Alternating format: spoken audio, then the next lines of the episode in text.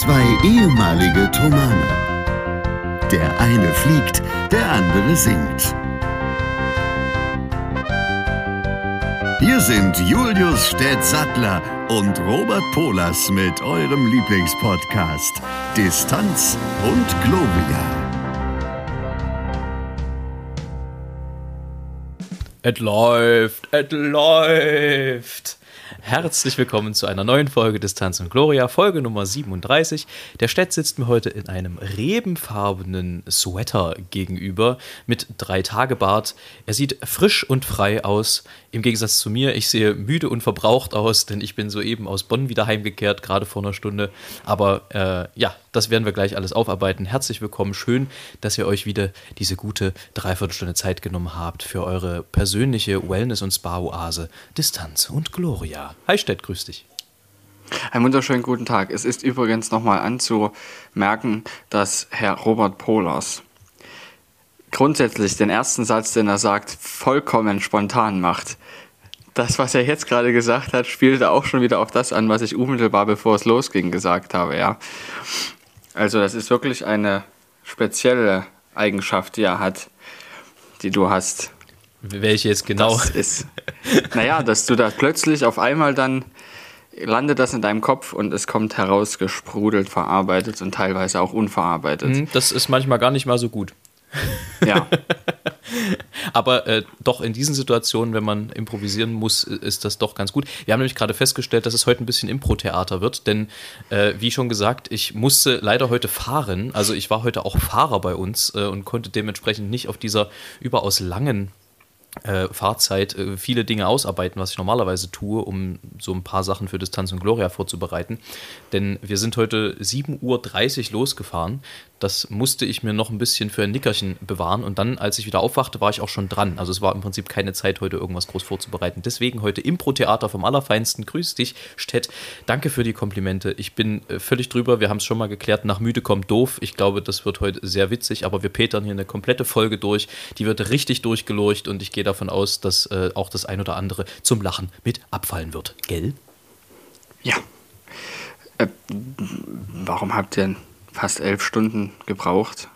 Nee, wir haben nicht fast elf Stunden gebraucht. Ich habe aber die Zeit genutzt, da wir uns dann in der Innenstadt äh, wieder voneinander verabschiedet haben, mal noch das eine oder andere zu machen. Ich musste zum Beispiel noch eine Uhr wieder abholen, die vom Macher wieder mit Batterien befüllt wurde, jetzt also wieder die korrekte Zeit anzeigt und nicht nur zweimal am Tag. Des Weiteren habe ich mich noch auf den Kaffee auf einen äh, obligatorischen Espresso, äh, doppelten natürlich, also ein Espressi, wie neulich eine Kellnerin so schön zu mir sagte, äh, ähm, mit äh, Freunden getroffen und äh, bin dann jetzt gerade vom Einkaufen wieder rein. Aber das, äh, also wir sind schon ein bisschen eher wieder da gewesen. Es hat aber der ganzen Sache keinen Abbruch getan, doch noch ein bisschen rumzubummeln und äh, jetzt erst wieder nach Hause zu kommen. Wie war denn euer Konzert? Äh, unsere Konzerte, denn wir haben ja. ja. schon mal ausgearbeitet, dass es jetzt üblich ist, äh, ähm, zwei Konzerte am Tag zu singen, weil ja immer nur sieben Leute rein dürfen laut Corona-Verordnung, ne, das ist ganz klar. Ähm, nee, das war sehr, sehr schön. Wir haben echt viel Spaß gehabt. Ähm, es war zweimal mit Rundfunk natürlich, wie sich das für ein Auftaktkonzert gehört oder Auftaktkonzerte beim Beethovenfest, wo man sich immer sehr, sehr wohl fühlt, was wir auch extrem zu schätzen wissen. Ähm, Nike Wagner, eine der ähm, ja, ich weiß gar nicht, ich glaube Urenkelinnen von, von Richard Wagner, über den wir auch schon ein paar Mal gesprochen haben, äh, schreibt tatsächlich noch von Hand äh, auch äh, Begrüßungsbriefe an die Künstler, was auch natürlich nicht selbstverständlich ist und auch einen großen Eindruck macht. Man wird dort wunderbar umsorgt, äh, man fühlt sich rundum wohl. Es war eine schöne Kirche, fast ein bisschen zu hallig sogar, ähm, aber wirklich eine, eine, tolle Atmosphäre. Das Einzige, was mich ein bisschen getriggert hat, da waren so, also zwar ein bisschen äh, Oktagon-mäßig, Oktaeder-mäßig aufgebaut, die Bühne, also ein bisschen wie in so einer Arena. Und die Wände waren weiß gestrichen mit einzelnen versetzten goldenen Punkten, aber die hatten, hatten keinerlei Symmetrie. Das hat mich wahnsinnig getriggert und ich weiß, also ich weiß nicht, wofür sie stehen sollen. Ich habe auch niemanden gefunden, der mir das erklären konnte. Ähm, aber ansonsten war das wirklich von vorne bis hinten eine, eine feine Sache. Tonmeister war glücklich, was auch immer nicht das allerschlechteste Zeichen ist nach zwei Konzerten, was natürlich auch zwei völlig verschiedene Programme waren, ne? ist ganz klar. Äh, weil, warum nicht einfach mal europäische Romantik und Songs und dann im, im, zweiten Konzert so ein bisschen äh, moderne Musik und äh, alte Musik gepaart. Äh, das hat schon auch nochmal einen ganz besonderen Reiz gehabt. Nee, und ansonsten war das eine sehr runde Sache. Das Einzige, wo ich mal ein bisschen Pech hatte, war das Hotel.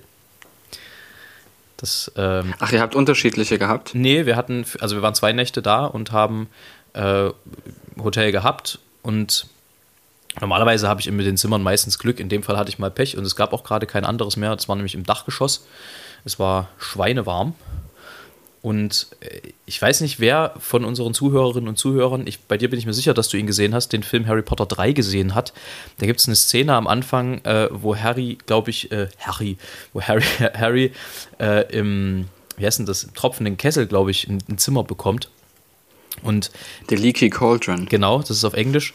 Und ähm, das ist so ein bisschen direkt an der Bahnstrecke und jedes Mal, wenn die Bahn vorbeifährt, fängt das ganze Ding an zu, äh, zu vibrieren ähnlich war es bei mir.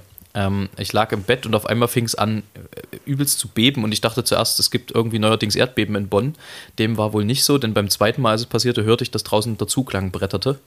Das war gar nicht mal so schön, aber ja, so ist es halt. Manchmal hat man Glück und manchmal hat man Pech. Ja, ja, wem sagst du das? Mal bist du die mhm. Taube und mal bist du das Denkmal. Ne? So, jetzt habe ich hier aber sehr ähm, ausführlich gesprochen. Stett, wie geht's dir denn? Wie war deine Woche? Was hast du zu berichten? Schieß los. Ich habe jetzt tatsächlich endlich mal was zu berichten, was um die Fliegerei geht, zumindest peripher. Ich war nämlich am Dienstag in Hamburg am Flughafen mhm. in der Lufthansa-Basis. Jetzt fragen sich natürlich alle, wie kommt man dazu? Ja, also erstmal erst fragt man sich, wie kommt man dahin? Ja, das ist die Frage nämlich auch gewesen, weil eigentlich wollte ich mit dem Zug fahren, aber weiß ja jeder, es gab jetzt Montag, Dienstag GDL-Streik. Dementsprechend waren auch diese Strecken betroffen und da bin ich also, ja, da bin ich dann mit dem Auto hingefahren und wieder zurück, was ein ganz schön Hardcore-Trip war, an einem Tag nach Hamburg und wieder zurück nach Leipzig zu fahren für eine medizinische Untersuchung. Ähm, hat verschiedene Gründe, warum ich die nicht in Leipzig machen kann, können wir später mal drüber reden. Also theoretisch wäre das möglich, es ist aber aktuell ein finanziell schwieriges Konstrukt, das außerhalb ähm, des Konzerns zu machen. So, ich sag's mal so. Ähm, und zwar, jetzt rede ich erstmal darum, worum es überhaupt ging. Und zwar ist es tatsächlich so, dass man als Pilot oder Pilotin muss man einmal pro Jahr zur medizinischen Tauglichkeitsuntersuchung, damit auch wirklich quasi der TÜV der Pilotinnen. So. Und da wird man also untersucht und es gibt da einen großen TÜV und einen kleinen TÜV. Und ich musste zum Glück nur zum kleinen TÜV. Den großen TÜV muss man alle fünf Jahre machen. Da wird wirklich jede Schraube gelöst, Ölwechsel gemacht, entsprechend dann auch Bremsflüssigkeit erneuert. Kriegst, dann auch so, kriegst du dann auch so einen Aufkleber auf den Arsch? Ja, den habe ich, den trage ich mit Stolz. Sehr gut. Ähm, ja, und der wird dann auch jedes Jahr erneuert. Aber der große, der ist der zweite, der ist links. Und die, der, also ja, jetzt nochmal ganz normal zu sagen, beim Kleinen geht es tatsächlich nur Augenuntersuchung, ähm, kleine Blutkontrolle und auch ein paar Entzündungswerte werden gemessen. Also, und natürlich wird jedes Mal abgefragt, wie sieht es um deine psychologische Gesundheit aus. Was sehr wichtig ist, vor allem in der aktuellen Lage, fragen sie einen da. Und die fragen einen da auch nicht unangenehme Fragen, sondern es ist tatsächlich eine Art Beratungsgespräch, die man da, was man da führt. Das heißt, man kann sich auch öffnen. Und es ist nicht so, dass einem dann gleich sein Tauglichkeitszeugnis weggenommen wird, sondern es wird dann eine Lösung gesucht. Ähm, Im Zweifelsfall, falls wirklich was kritisch ist, das hat er mir auch nochmal erklärt, der Arzt, dass man da ruhig das Vertrauen haben kann, dass man dann lieber mal eine Krankschreibung hat und das währenddessen löst, weil ähm, das ist eine Frage der Sicherheit ja auch. Und ähm, das ist sehr, sehr wichtig, dass dieses Vertrauen dann da ist, dass man das machen kann. Ich meine mit aktueller Lage die, dass ähm, natürlich man sich gerade, weil ja während Corona nicht so viel geflogen wird, viele Flugzeugführer haben das Problem, dass sie sich natürlich beruflich nicht ge ähm, gefordert fühlen. Logisch wenn man weniger fliegt. Und da hat der Arzt zu mir auch gesagt, das ist normal, das ist eine gesunde Reaktion und das geht sehr vielen so. Und das ist aber unkritisch, weil das in jedem Beruf so ist und man dadurch nicht gefährlich ist auf einmal. Ja, und das ist sehr, sehr schön zu wissen, dass man da unterstützt wird. Im Zweifelsfall, wenn es wirklich kritisch wird. Da kann ich. Äh, ähm, jedenfalls. Ja, na, mach du erst mal. Jedenfalls war alles in Ordnung. Und ähm, ich bin jetzt sozusagen wieder für ein weiteres Jahr baulich zugelassen. Bist betüft. Betüft. Sehr gut. Rechts. Okay. Wollen wir das als Folgentitel nehmen? Betüft rechts. Geprüft rechts. Nee, das klingt, das klingt schon wieder irgendwie eher nach. Das, nee, nach das machen wir nicht, weil das, das, das könnte kritisch sein. Vor allem, weil ja bald Bundestagswahl ist. Das klingt nach Zugehörigkeit für eine Partei, ja. Ja, das wollen wir nicht. Ich bin geprüft nee, rechts. Nee, nee. nee, das irritiert. das kann man nicht machen. Nee, was ich da aber gerade sagen wollte, ähm, das ist total spannend, dass du das ansprichst, weil ähm, ich kenne viele Sänger und Sängerinnen und ich kenne auch mich und äh, mir ging es genauso. Also du hattest das Gefühl, so durch diese Corona-Zeit, in der du ja schon hättest stattfinden wollen, aber nicht stattfinden konntest, ähm, dass man sich in bestimmten Abläufen und in bestimmten Routinen sehr unsicher wird. Ich möchte es mal so ausdrücken. Nun ist natürlich, wenn du sieben Monate nicht singst und dann ist das erste Konzert und es ist klar, äh, ob das jetzt Ensemble oder Solo ist, ist egal. Du stehst dort mit deinem Namen und du stehst dort immer noch für das, was du dir vor Corona aufgebaut hast. Dann verspürt man, also verspürte ich einen sehr, sehr großen Druck, mit dem ich auch mal besser und mal schlechter umgehen konnte in der Zeit. Insofern kann ich das total nachvollziehen, weil man hat so das Gefühl, man, ich will mal, ich will mal sagen, man saß lange nicht auf dem Fahrrad und wenn man es dann mal wieder macht, weiß man nicht, ob man es noch kann. Das ist, ähm, ein bisschen vergleichbar mit, also bei mir, das wirst, wirst du natürlich nicht kennen, aber ich muss, wenn ich lange nicht geflogen bin, mich immer erstmal an das Fliegen an sich wieder gewöhnen. Also ich werde dann beim ersten Flug nach ein paar Monaten immer wahnsinnig nervös und denke, oh Gott, und heute ist es der Flug, der bestimmt irgendwie äh, schlingert und eiert. Ähm, bis man dann feststellt, nee, es geht nicht. Und also nach beim zweiten, dritten, vierten Flug ist dann quasi die Routine wieder da und man äh, verkraftet das irgendwie wesentlich leichter. Und genauso ging mir das beim Singen auch und scheint ja den Piloten offenbar beim Fliegen logischerweise auch ähnlich zu gehen. Wir haben ja zum Glück, bevor es wieder losgeht, relativ viele Refresher. Also das ist dann doch so, wenn wir wieder ins Flugzeug steigen, nicht, dass wir quasi ein halbes Jahr oder ein ganzes Jahr nicht geflogen sind, sondern wir haben sehr viele Simulator-Refresher. Und die Simulatoren sind so, dass man sich quasi wie im richtigen Flugzeug fühlt. Gut, das Insofern fühlt es sich dann so an, wie als wäre es wie immer. Und ähm, tatsächlich ist es auch so, dass man zum Beispiel, wenn man 90 Tage lang keine Landung hatte, keine Landung selber gemacht hat, darf man keine Passagiere befördern. Das klingt nach, das, heißt, einem, das klingt nach einem sehr langen Flug, wenn du 90 Tage keine Lang Landung hattest. das ist richtig. Ach ja. Tja, Mensch. In 80 Tagen geht man um die Welt normalerweise. Ja, ist richtig. Was die Frage ist, wo ist man dann in 90 Tagen? Der Milchstraße. Das lassen wir mal offen. Ja. ja. Äh, mir steht etwas bevor, was äh, mich ein bisschen härter trifft, als ich dachte, ehrlich gesagt. Und zwar, ich denke, du wirst es mir nachfühlen können, brauche ich einen neuen Koffer. Und irgendwie hätte ich nicht gedacht, dass ein Koffer, was wirklich mittlerweile ein Relikt aus vergangenen Urzeiten ist, ähm, so viel emotionalen, naja, nicht Ballast, aber so viel Emotionalität mitbringt, weil der hat so viel gesehen von der Welt mit mir zusammen. Wir haben neulich mal überschlagen, es müssen mittlerweile über 30 Länder sein, äh, in der einer der beiden Koffer, die ich habe, mit war. Und ähm, das ist schon, also das fühlt sich ein bisschen an wie komisch.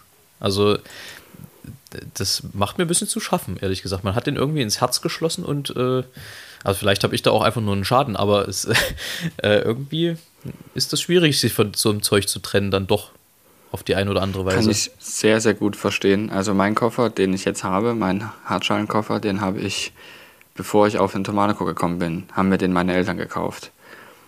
Mit dem habe ich jede Konzertreise gemacht, wenn sie entsprechend groß genug war, dass man diesen Koffer brauchte. Was fast jede war, weil es ja meistens ein paar Wochen ging oder ein paar Tage, länger als eine Woche. Und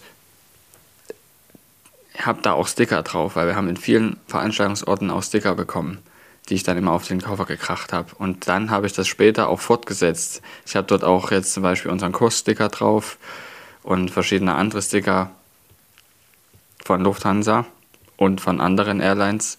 Von anderen sehr guten Airlines. Ja. Und das ist natürlich sehr, sehr schön. Das sind alles Stationen in meinem Leben, die dieser Koffer auch mitgemacht hat. Der ist so viele tausend Kilometer geflogen mit mir gemeinsam. Und auch ohne mich, tatsächlich sogar. Ja, das ist schon. Und ist auch schon durch den Ärmelkanal gefahren worden. Ist schon echt Genauso wie deiner. Be bemerkenswert, ne? Also, ähm, irgendwie, klar, also wenn man sich dann so zurückerinnert, man hat ja dann auch irgendwie, keine Ahnung, also ich meine, ich brauche jetzt keinen neuen Reisekoffer zum Glück. Den hatte ich auch damals bekommen, bevor ich auf den Chor gekommen bin und den habe ich auch nach wie vor und der ist auch nach wie vor gut. Ähm, ich brauche einen neuen, so einen Dreitageskoffer. Der geht mittlerweile komplett aus dem Leim. Und äh, aber was ich mit dem, den ich da habe, alles erlebt habe, also keine Ahnung, in Lyon am Flughafen gestrandet und dann irgendwie mussten wir schnell noch ein Hotel kriegen und haben dort am Flughafen noch irgendwo eins bekommen und so. Also so Erlebnisse, die man hat, das war so eine Geschichte, da war irgendwie die Hydraulik am Flugzeug kaputt und sie haben zwei Stunden versucht, irgendwie noch dieses Teil aufzutreiben irgendwo am Flughafen. Und am Ende haben sie gesagt, wir schaffen es nicht. Da war es aber kurz vor zwölf und wir hatten nächsten Tag sieben Uhr eigentlich, äh, oder also nicht sieben Uhr, aber wir hatten dann irgendwie frühen Termin und mussten eigentlich da sein. Und dann haben wir nächsten Tag gleich einen ersten Flug genommen und dieses Hotel, das war halt irgendwie so ein bisschen Kraut und drüben alles. Und solche Geschichten, die du einfach zusammen mit deinem, ich sag mal, Equipment erlebst, das brennt sich so auf der Festplatte fest und das ist irgendwie. Äh, irgendwie berührt das doch schon emotional, wenn du sowas dann abgeben musst. Ich habe mit diesen äh, Aufklebern zum Glück nie angefangen, weil das würde es, glaube ich, nicht noch, noch schwerer machen am Ende, weil dann hättest du ja auch visuell immer wieder diese Erinnerung. Aber ähm, also da bin ich mal gespannt, äh, wie, wie, wie mir das gelingen wird, mich da emotional zu entkoppeln. Du kannst diesen Koffer ja irgendwie in irgendeinem Keller als Lagerort für irgendwas anderes nehmen. Das ist eine schöne Idee. Ein zweites Leben überführen, ein, ähm, eine Nachnutzung. Das ist sozusagen. Sowas wie Wolle drin lagern oder sowas. Das Leben nach dem Flug. Das Leben nach den Reisen. Mhm. Mhm. Das zweite Leben. Das klingt alles. Ruhestand. Alles wie, wie schlechte Filme. Oh je. Nee, das wäre anders. Das würde dann heißen Ruhestand im Keller. Ein Roman von und mit Robert Polers. Sehr gut. Ach ja. Äh, wir sind ja morgen in Taura. Also, äh, ja, jetzt muss ich wieder rechnen. Wenn die Folge am Sonntag rauskommt, von euch aus gesehen gestern, also Samstag, äh, waren, werden wir zweimal in Taucher gewesen sein. Jetzt war ich gerade kurz bildlich weg, was daran liegt, dass meine Batterie gleich leer ist. Ich hoffe, sie hält noch durch bis zum Ende der Folge. Ähm, äh, und da freue ich mich sehr drauf, weil das irgendwie immer schön ist bei den Sommertönen, was äh, ja ein Festival ist, was ausgerichtet wird von unserem Noch-Manager, muss man ja sagen. Ähm, wir werden ja ein bisschen umstrukturiert dieses Jahr dann noch, ähm, beziehungsweise haben schon alles in die Wege geleitet, was da nötig ist. Und äh, ja, da freuen wir uns irgendwie einfach immer, immer wieder drauf, so bei Leipzig aufzutreten. Ähm, ist immer wieder schön. Es gab irgendwie mal die, die schöne Verbindung im Amakord-Reisekalender. Ich weiß nicht, ob ich es noch zusammenkriege. Das war irgendwie äh, Tokio, New York, Liebert Wolkwitz.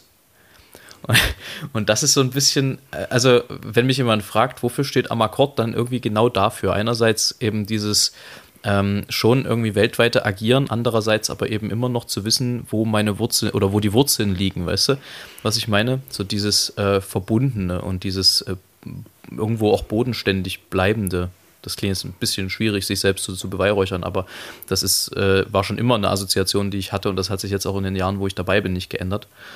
Ähm, ist auch übrigens was, was mir als Künstler wahnsinnig wichtig ist, einfach auch irgendwie zu versuchen, nicht zu vergessen, wo man herkommt und wem man was zu verdanken hat, weil das einfach wirklich, wirklich wichtig ist. Ne? Also ähm, es bringt einem nichts, wenn man sich für den tollsten Künstler der Welt hält und äh, sich nicht mehr in, in Erinnerung rufen kann, wem er das eigentlich zu verdanken hat und wer die Leute sind, die einen auf diesen Track gesetzt haben. Das ist schon äh, immer wieder schön. Und das Gefühl hatte ich halt bei Amakord immer, dass äh, eben diese Bodenständigkeit und diese, diese Haftung irgendwie auch immer wieder da war. Und ich meine, wenn wir beide drüber sprechen, wir wissen beide, ähm, was wir im Chor zwar leisten mussten, was uns ähm, abverlangt wurde, einerseits in, in einer sehr neuralgischen Phase unseres Lebens, andererseits aber können wir es, glaube ich, beide sehr, sehr gut schätzen, was wir dort alles geschenkt bekommen haben an Grundlagen, die uns dir in deinem und mir in meinem Beruf heute noch wahnsinnig, wahnsinnig weiterhelfen. Auf jeden Fall. Und sie hätten mir auch noch sehr viele andere Wege eröffnen können, wenn ich diese gewählt hätte.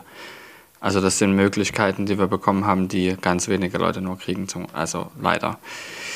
Ähm, aber wir können uns darüber zumindest sehr glücklich schätzen. Und das ehrt dich, dass du das immer noch so siehst und dass du das weiter so sehen möchtest. Da bin ich jetzt gerade abgekommen von dem, was ich eigentlich sagen wollte. Du warst vorher bei. Koffer. Schlechten Film. Nee, schlechten, schlechten Filmtiteln. Auch noch. Mein Gott. Ähm, da grinst er. Äh, ja, weiß ich nicht, wo waren wir denn? Ich habe doch keine Ahnung. Ich kann doch auch nur ahnen, was ich meine. Wir waren in, ach ja, genau. Ähm, kann, kannst du darüber sprechen, wie das aussieht mit eurer Umstrukturierung oder wird das später bekannt gegeben? Hm, naja, bekannt gegeben. Also wir werden da jetzt keine Pressekonferenz einberufen für, weil es erstens wahrscheinlich. Oder ist das noch nicht spruchreif? Äh, doch, also naja, bestimmte Dinge sind spruchreif, andere Dinge sind noch nicht endgültig klar. Über die würde ich dann jetzt natürlich nicht so sprechen, aber ähm, es ist so, dass ähm, es eine Umstrukturierung einfach gibt in unserem Management, dass Tobias Rosenthal einfach, der das ja seit 20 Jahren wunderbar macht, äh, nochmal was anderes machen möchte und machen wird in seinem Leben, was wir ihm auch alle von Herzen gönnen. Und da, da gab es auch nie eine Frage, ob da irgendwie, ob er, das, ob er das machen darf oder machen soll oder nicht, sondern für uns war klar, der muss das machen. Ähm, und in dem Zusammenhang wird es bei uns einfach so geben, dass äh, so sein, dass es jemanden geben wird, der für uns zuständig ist und im Prinzip alle Fragen, die uns angehen, äh, betreuen wird. Also im Prinzip ändert sich nicht wahnsinnig viel. Tobias ist ja auch nicht das aus, macht jemand anders genau, einfach. Tobias ist ja auch nicht aus der Welt. Der bleibt ja trotzdem vorhanden und wird auch als Ansprechpartner nach wie vor dienen. Ähm, und ja, also ich glaube jetzt nicht, dass das dramatisch schlimm wird, sondern ähm, es ist einfach auch irgendwie der Gang der Zeit, dass äh, ab einem bestimmten Punkt dann einfach auch ähm, Dinge passieren. Und ich meine, es ist ganz schwer davon auszugehen, gerade äh, wenn es um künstlerische Fragen geht, beziehungsweise um, um das Leben eines Künstlers, dass alles für 50 oder 70 Jahre, wie es in den seltensten Fällen ist, dann halt immer gleich bleibt, sondern es ist dann, und wenn es nur wirklich strukturell im Sinne von, wir machen Dinge anders ist, aber irgendwo gibt es halt immer Ver, Ver, Veränderungen, jetzt gar nicht mal unbedingt personell, sondern halt auch in Ansätzen. Du musst ja auch ein bisschen mit der Zeit gehen als Künstler. Wir haben gestern ähm, ein Interview gehabt mit, mit einem Deutschlandfunk, also gestern von euch aus gesehen. Was haben wir heute? Freitag, Donnerstag. Ähm, wo übrigens ich immer wieder merke, wie wenig ich eigentlich weiß, wenn ich zum Beispiel mit Daniel zusammen ein Interview gebe, weil ähm, das einfach krass ist, ähm, wie ähm, allumfassend der Mann informiert ist und Bescheid weiß. Äh, ob das jetzt irgendwie in Spezialwissen, Musik, musikwissenschaftlichen Fragen ist oder halt weltpolitisch, äh, gibt es eigentlich kaum was, wo er äh, nicht wirklich auch gut in der Materie ist. Das ist schon faszinierend dazu. Da will ich mit dem Medizinischen gar nicht anfangen. Ähm, und das ist immer ganz witzig, weil wenn es dann heißt, wir hätten gern drei für ein Interview, dann fühle ich mich gar nicht oft, oder fühle ich mich oft gar nicht so, als könnte ich jetzt irgendwie großartig noch was beitragen, was nicht schon irgendwie mindestens gedacht, wenn nicht sogar gesagt wurde. Ähm, und da ging es darum, in dem Interview, dass Wolfram, glaube ich, gesagt hat, dass wir als Künstler ja auch irgendwie ein bisschen dafür zuständig sind. Das heißt immer, der Gesellschaft den Spiegel vorzuhalten, das hat er nicht gesagt, sondern ähm, dass wir doch versuchen, das zu reflektieren, nochmal intensiver, ähm, was in der Welt passiert und davon eben gewisse Ableitungen interpretatorisch, jeder für sich auf seinem Gebiet ähm, zu machen. Und äh, ja, ich glaube, dass das stimmt und du musst als Künstler halt immer mit der Zeit gehen. Das wollte ich eigentlich damit sagen. Also du kannst dich äh, halt nie auf irgendwelchen Lorbeeren oder auf irgendwelchen Strukturen ausruhen, sondern es gibt dann immer irgendwo einen Punkt, wo du vorwärts weitergehen musst. Das muss nicht immer ich, positive Effekte haben, aber mhm. äh, es ist auf jeden Fall nötig immer. Ich würde sogar noch ein kleines Stück weitergehen. Es ist relativ schwierig, dem gerecht zu werden, aber ich bin der Meinung, dass man als Künstler nicht nur mit der Zeit, sondern eigentlich ein bisschen vor der Zeit gehen muss. Im Idealfall, ja. Aber, ja, das ist aber relativ schwierig, vor allem dann, wenn man relativ, also als Musiker, wenn man sehr viel ähm, alte Musik macht. Und alte Musik meine ich alles, was vor 1900 war. Das ist natürlich nicht die Definition von alte Musik, aber das, was ich meine. Ähm, weil das ist da natürlich sehr schwierig, vor der Zeit zu sein, in dem Fall. Das Aber ähm, da gibt es ja noch viele andere Möglichkeiten, wie man sich einsetzen kann, was man mit seiner Musik bewirken will, was man für Projekte macht und sowas. Das meine ich auch. Und was man für Nachrichten nach außen sendet. Das ist aber für, für Popmusiker noch extremer, weil, also was wir, unser großer Vorteil ist halt, die Musik, die wir machen, gibt es schon über Jahrhunderte zum Großteil. Also es sei denn, wir machen jetzt neue Musik oder, oder irgendwelche Arrangements, die neu für uns sind. Was aber. Die Grundlage, dafür gibt es schon über Jahrhunderte. Ja, okay. Wie ihr singt. Die Interpretation ja. ist was anderes, aber beim Popmusiker Musiker ist es noch krasser, weil die müssen wirklich versuchen, einen Nerv zu treffen. Und zwar, wenn das Album gemacht wird, wenn die Songs geschrieben werden, sprich meistens ein Jahr oder ein halbes Jahr, bevor die rauskommen. Das bedeutet, du musst im Prinzip ein halbes Jahr im Voraus antizipieren, was wird dann wahrscheinlich irgendwie äh, funktionieren musikalisch. Ich will nicht sagen, was wird ein Trend, weil das lässt sich, glaube ich, kaum voraussagen. Und das muss auch irgendwie dann natürlich für sich stehen, die Musik. Aber du musst schon, glaube ich, schon so ein bisschen voraus schauen, fahren, wie es beim Autofahren immer ist. Äh, und so musst du, glaube ich, bei, bei Popmusik dann auch schreiben am Ende. Das ist schon sehr spannend, das Gebilde dann. Da hast du recht, das ist ein sehr, sehr spannendes Konstrukt. Ich wollte da noch was erzählen. Das ist mir just gerade eben erst passiert. Ich habe nämlich ähm, wollte jetzt gerade noch einkaufen gehen, so, habe ich den knapp dran, genauso wie du. Aber ah, einkaufen meine ich, nicht knapp dran, sondern einkaufen. Ja, knapp dran war ich auch. Ähm, okay. ähm, und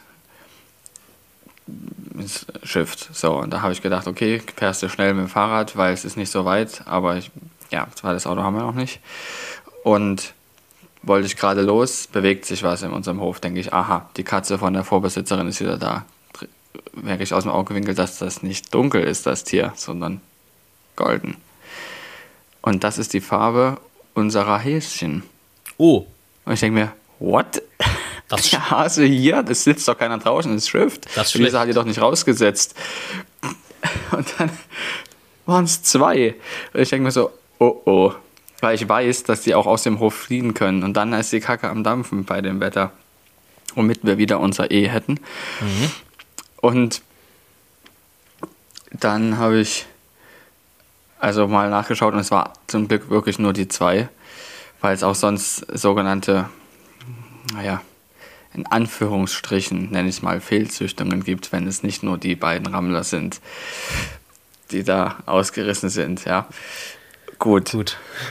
Und es war tatsächlich die Tür offen von einem Stall und die haben sich dann einfach spazieren gegangen dann. Ja, und dann waren sie eben im Hof und pitschnass und dann habe ich sie zum Glück eingefangen bekommen, weil die erwarten ja nicht, dass ich sie einfange. Und dann habe ich sie wieder reingesetzt. Das Dumme ist, ich würde sie gerne den ganzen Tag im Hof rumlaufen lassen.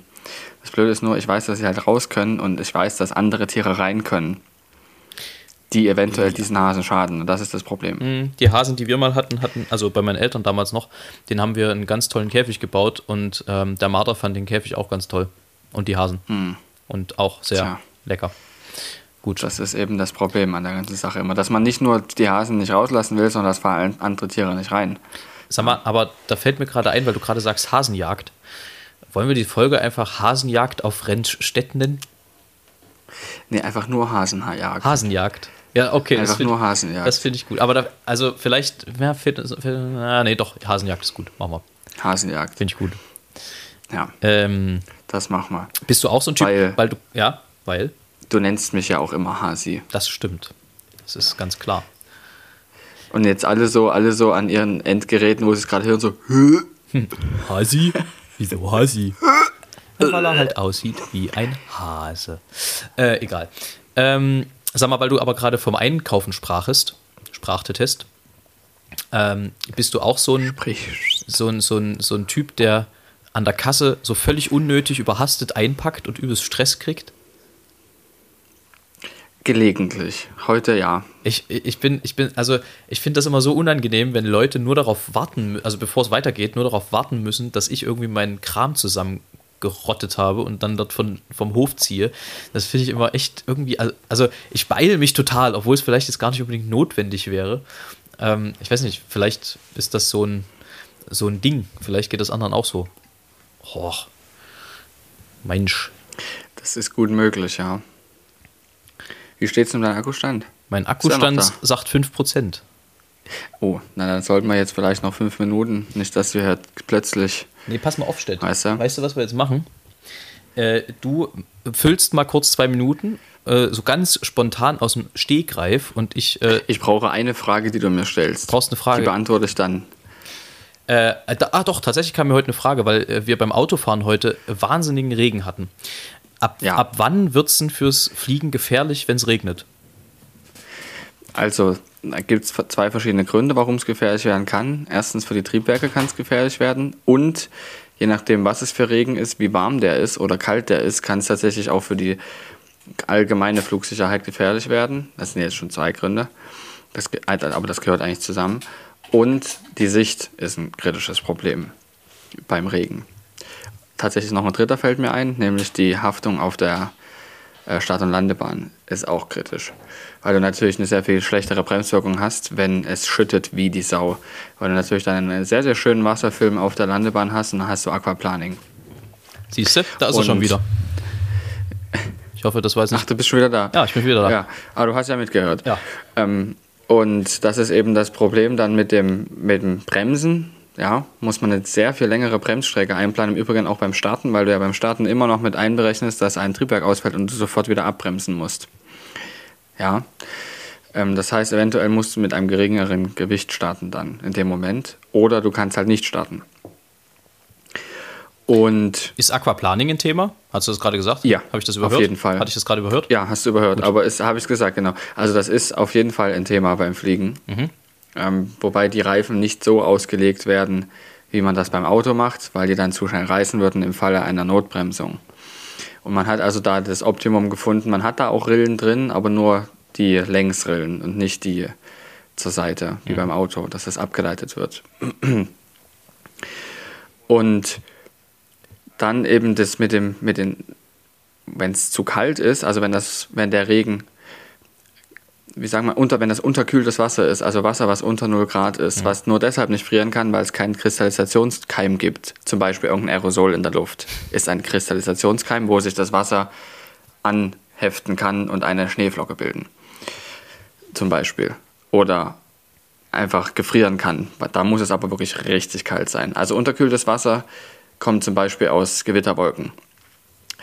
Oder wenn das, wenn Regen durch, also von einer wärmeren Schicht in eine kältere Schicht fällt, kann das Wasser auch unterkühlt sein, aber noch nicht zu einem festen Tropfen geworden sein. Das ist auch möglich.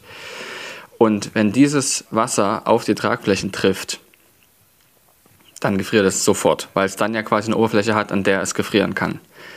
Und das heißt, es sammelt sich in unwahrscheinlicher Geschwindigkeit richtig viel Eis an den Tragflächen und im Triebwerkseinlauf. Ist das dann das sogenannte Blitzeis? Das ist das sogenannte Blitzeis, genau, richtig. Das kann auch auf der Straße passieren. Das ist richtig. Das ist genau das Blitzeis, was innerhalb von Sekunden plötzlich entsteht. Und es wird furchtbar glatt innerhalb mhm. von Sekunden. Sehr glatt. Und ja, und so ist das ähm, eben dann an der Tragfläche und da gibt es, oder am Triebwerkseinlauf, deshalb ist das ein Punkt, eine Gefahr, die gemeinsam ist.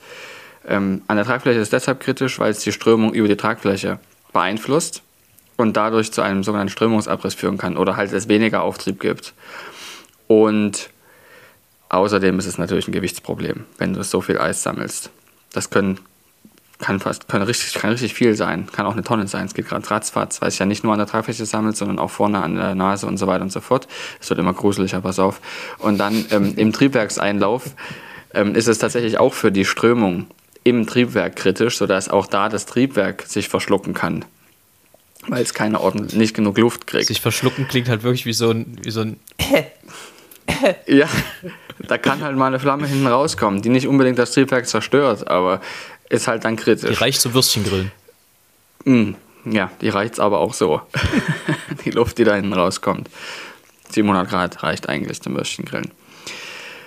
Naja, ähm, und Jetzt will ich noch kurz beruhigen. Wir lernen natürlich, dass deshalb, um zu wissen, wie gefährlich das ist und wo es auftritt, um einzuschätzen, fliegen wir da lang, fliegen wir da nicht lang. Ähm, deshalb fliegt man auch nicht unter einem Gewitter lang. Unter anderem deshalb.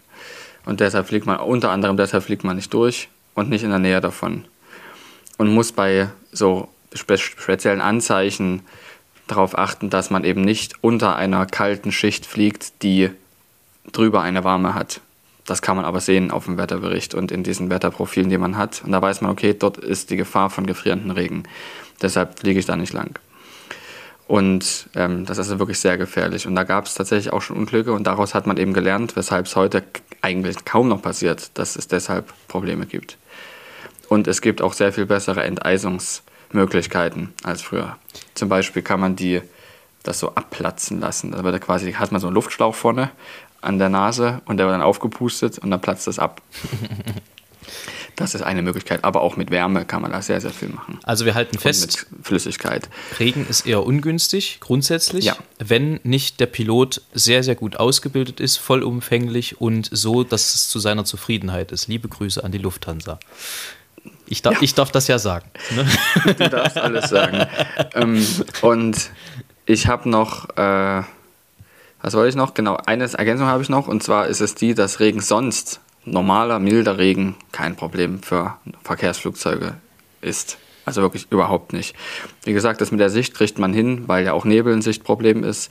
Aber du ähm, kannst ja nach Instrumenten fliegen, das ist unkritisch. Also wirklich nur ultra stark Regen und gefrierender Regen sind Probleme für die Luftfahrt. Also man folgt dann einfach dem Klang des Kontrabasses im Cockpit oder der Trompete, je nachdem. Oder immer der Nase lang. Ja, genau. Da, wo es riecht, da, wo die Fliegen sind. Egal. Ähm, apropos Instrumente. Nein, apropos schlechte Wortspiele. Da wollte ich hin. Äh, das war ein bisschen konstruierter Übergang, aber manchmal ist es halt so. Ähm, und zwar habe ich ein schlechtes Wortspiel der Woche, was allerdings nicht von mir ist oder gar von mir eingesammelt, sondern von einem äh, werten Zuhörer unseres äh, kleinen Podcastes. Ähm, Liebe Grüße an Thomas an äh, dieser Stelle, denn äh, von Thomas kommt der schlechteste Wortwitz der Woche, beziehungsweise das schlechteste Wortspiel der Woche. Und Thomas fragt, was haben Elefanten in Belgien? Einen Brüssel. Oh. War gehört und für äh, gut, also schlecht befunden. Ja, sehr, sehr, sehr, sehr, sehr, sehr schön. Ja. Ach Gott. Einen Brüssel. Ähm. Das gefällt mir. Wie sieht denn das eigentlich aus? Hast du drei Dinge? Ansonsten könnte ich dich mal drei Dinge fragen. Na, wenn du drei Dinge hast, dann frag mich mal drei Dinge. Ich äh, habe heute, also ich könnte mir jetzt was spontan aus den Fingern saugen, aber wenn du was, was hast, dann äh, her damit. Ich habe keine drei Dinge, aber mir fallen bestimmt gleich welche ein. ja, Pat. Ähm, das Problem ist, das habe ich neulich tatsächlich festgestellt beim drüber nachdenken, es ist für mich mittlerweile schwer, mich zu erinnern, was wir schon alles abgefragt hatten. Also, ähm, ich kann mich an vieles erinnern, aber an manches halt auch nicht. Und deswegen ist das immer so ein bisschen Risiko, dann doch zu fragen. Was ich aber in der Zwischenzeit noch erzählen kann, dann kann ich im Hintergrund nachdenken über drei Dinge, ist, dass mein Tag heute so richtig beschissen gestartet ist. Liebe Grüße an das äh, I für Explicit Language. Ähm, weil ich, wie du vielleicht auch sehen kannst, meine AirPods verschmissen habe. Meine Kopfhörer. Ich, die sind irgendwo flöten gegangen unterwegs auf der Bonn-Reise. Das ist der einzige Wermutstropfen. Warum eigentlich Wermut? Wermut ist doch eigentlich was zu trinken. Ich dachte Wehmut heißt das. Wehmutstropfen? Aber nee, Wermutstropfen. Ich weiß es nicht. Wir googeln das. Das kann mal jemand aufklären für Wir uns. Genau. Das. Ähm, also der, das ist der einzige Wermutstropfen, dass mir meine, meine äh, Kopfhörer abhanden gekommen sind. Da muss ich mal nachbessern. Vielleicht finden sie sich auch irgendwo noch, aber ich vermute, sie sind mir aus der Hose geplumpst. So, Stett, drei Dinge. drei Dinge, bei denen du, wenn du sie verlierst, sagen würdest, ja, egal.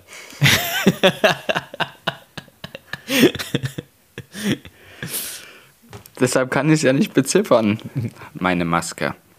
Okay, ja, das kann ich, sehr, das kann ich aber sehr nachvollziehen.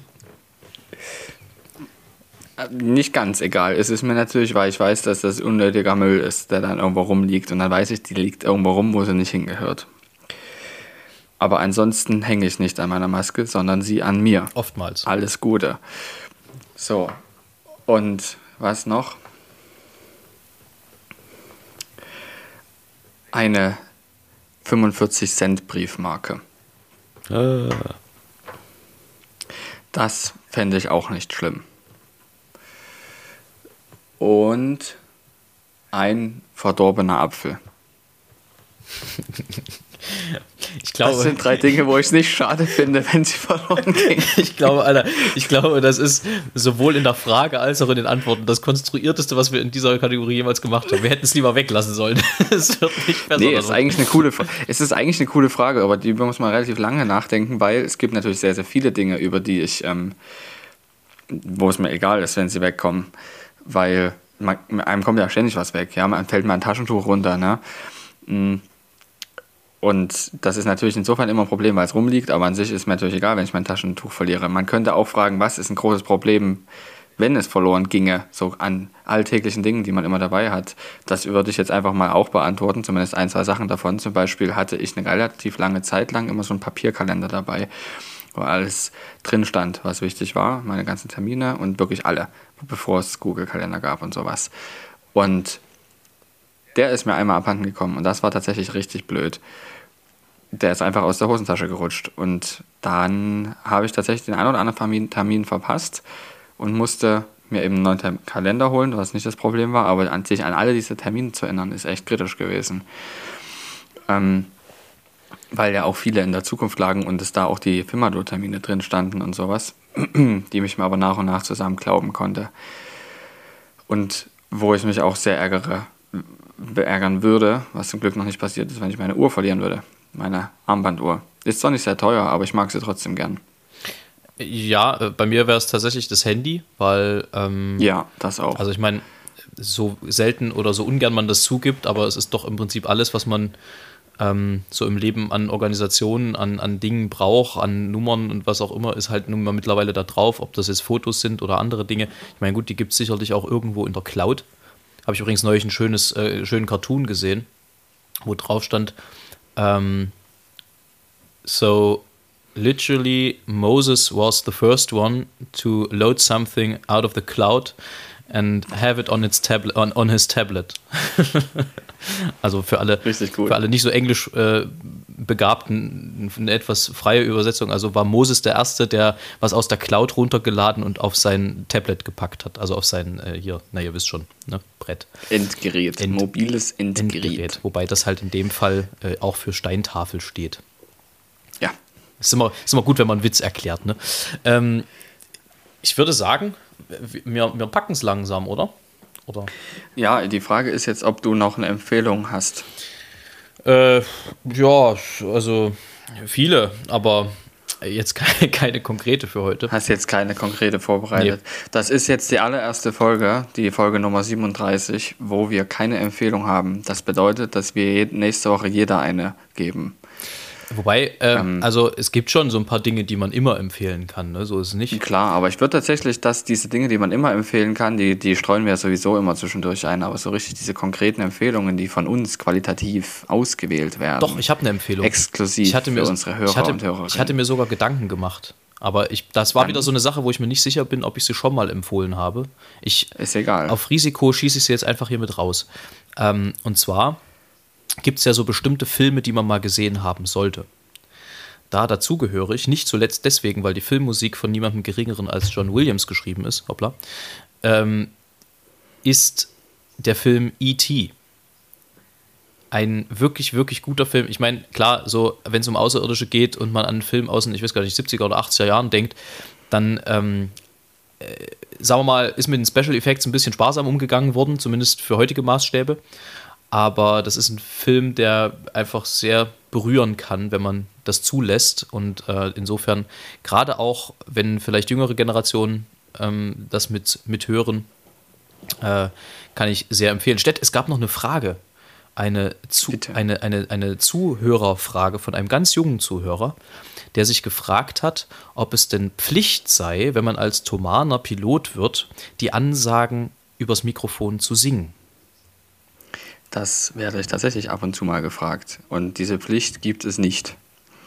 Es gibt aber dennoch die Pflicht, darüber nachzudenken, ob man das tut. Und das ist nämlich ganz entscheidend. Und ich habe darüber nachgedacht und werde das nicht machen. Aus dem einfachen Grund, dass viele, das ist ja 30 Prozent der Fluggäste, Flugangst haben, circa.